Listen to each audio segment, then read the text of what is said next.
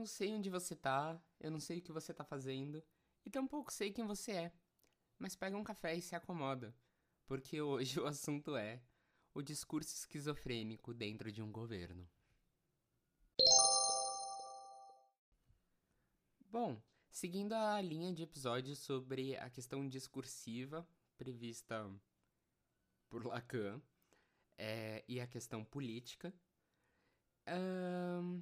eu gostaria de falar um pouco sobre esse governo que está se formando aqui no Brasil, sobre as novas considerações que têm vindo a público quanto como gerir esse Estado, o que fazer com ele e as próprias declarações enquanto discurso, enquanto fala, enquanto organização psíquica e governamental que a gente tem tido por parte das lideranças do novo governo.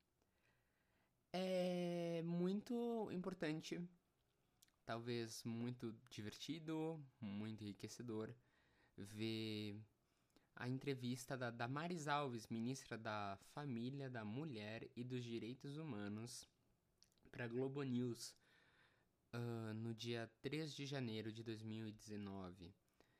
E assim como ver a entrevista do general Augusto Heleno, ou propriamente o discurso, os dois discursos de posse do Jair Bolsonaro e as declarações do Paulo Guedes. Porque nesse, primeira, nesse primeiro momento, nessa primeira etapa, essa primeira semana, um, todos os ministros estão dando declarações, estão dizendo mais ou menos para onde caminha, para onde caminha a humanidade, para onde vai caminhar o governo.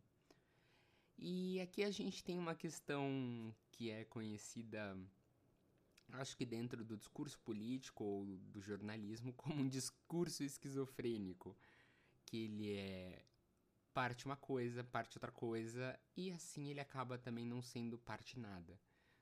Porque enquanto o presidente Jair Bolsonaro, ele ocupa o lugar dele de Messias, né? Como eu tratei em outro podcast, esse lugar de pessoa enviada que detém a verdade, que vai salvar todo mundo dessa questão ideológica maluca. É, outros ministros estão soltando pareceres que não condizem com o que ele diz. Embora o Jair Bolsonaro tenha mantido uma coerência dentro da lógica dele, ou seja, aqui de novo é importante mencionar que existe uma lógica do discurso. Sempre existe essa questão justamente de por mais que algo pareça desorganizado, por mais que essa estrutura pareça irracional, ela tem uma organização, ela tem um modo de ser, ela tem um modo de agir. Isso é muito relevante, porque o Bolsonaro nesse sentido, ele é extremamente coerente e ele mantém a lógica dele, essa lógica doida que ele acredita, mas que ainda assim é por si uma lógica. Bom, Uh, em contrapartida das medidas do Bolsonaro, por exemplo, dos índios, tirar os LGBTs da, da Secretaria dos Direitos Humanos, a gente tem essa Damares Alves, que fala sobre a família, que fala sobre os bons costumes, que tem a ver com esse conservadorismo maluco, que tem a ver com essa inaptidão ou falta de estudo contra, é, do que seria o papel do Estado, né?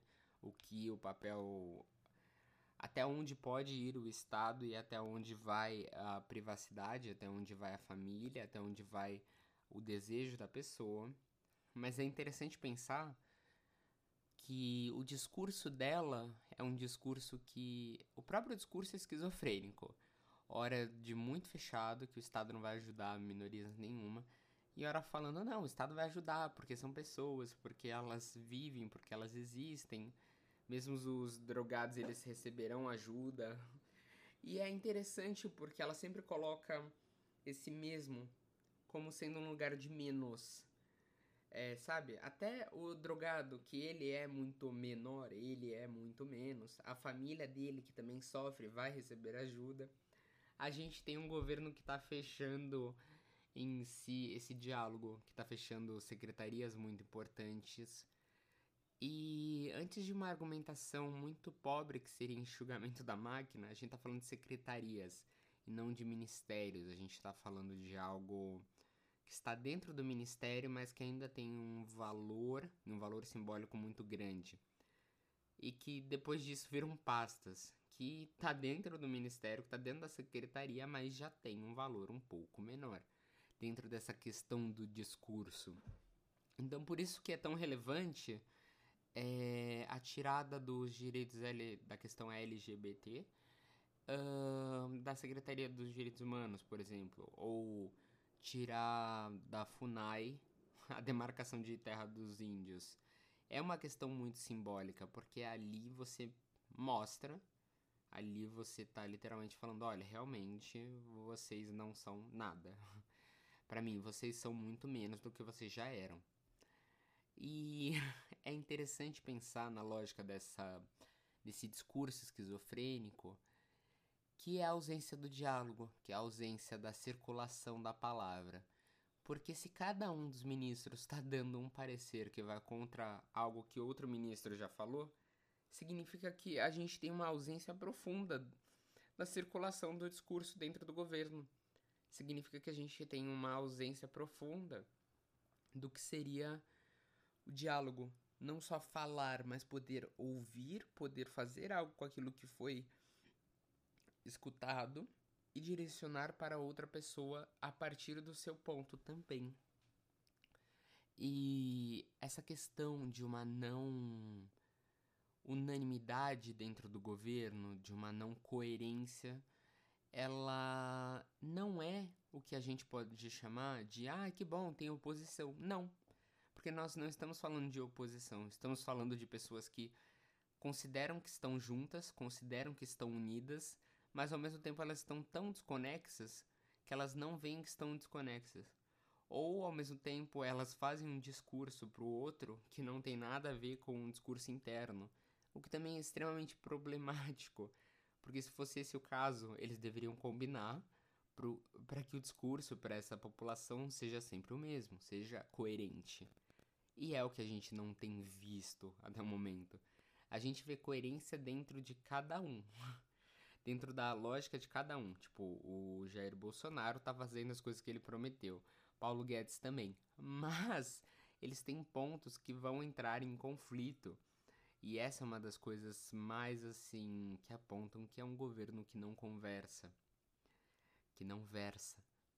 E é interessante porque nesse momento eu estou falando do Estado, mas estamos falando de qualquer colocação do diálogo, qualquer um, trabalho em grupo, qualquer situação que exista outro.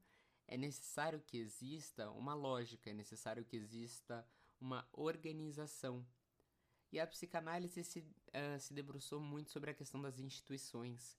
Como as instituições podem ser nocivas, como as instituições podem fazer uma colagem, não ter pontos de discordância, e como elas podem ter tantos pontos de discordância que elas não existem, porque ela começa a desfazer a si mesma. E nesse primeiro momento de governo é o que a gente tem visto. Essa falta de coerência, essa falta de articulação entre as pessoas. E isso é muito interessante porque é uma das características que se tem dentro do discurso dentro da fala humana, que é uma dificuldade de ouvir o outro, poder trabalhar com essa diferença e poder criar a partir da diferença sem aniquilá-lo. Porque a partir do momento que eles estão sendo incoerentes um com a fala do outro, mas coerentes somente com a fala de si mesmo, eles mostram que assim, sabe, o outro não é nada, o outro não me diz respeito.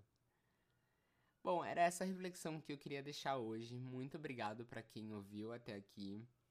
É, não deixe de seguir na plataforma.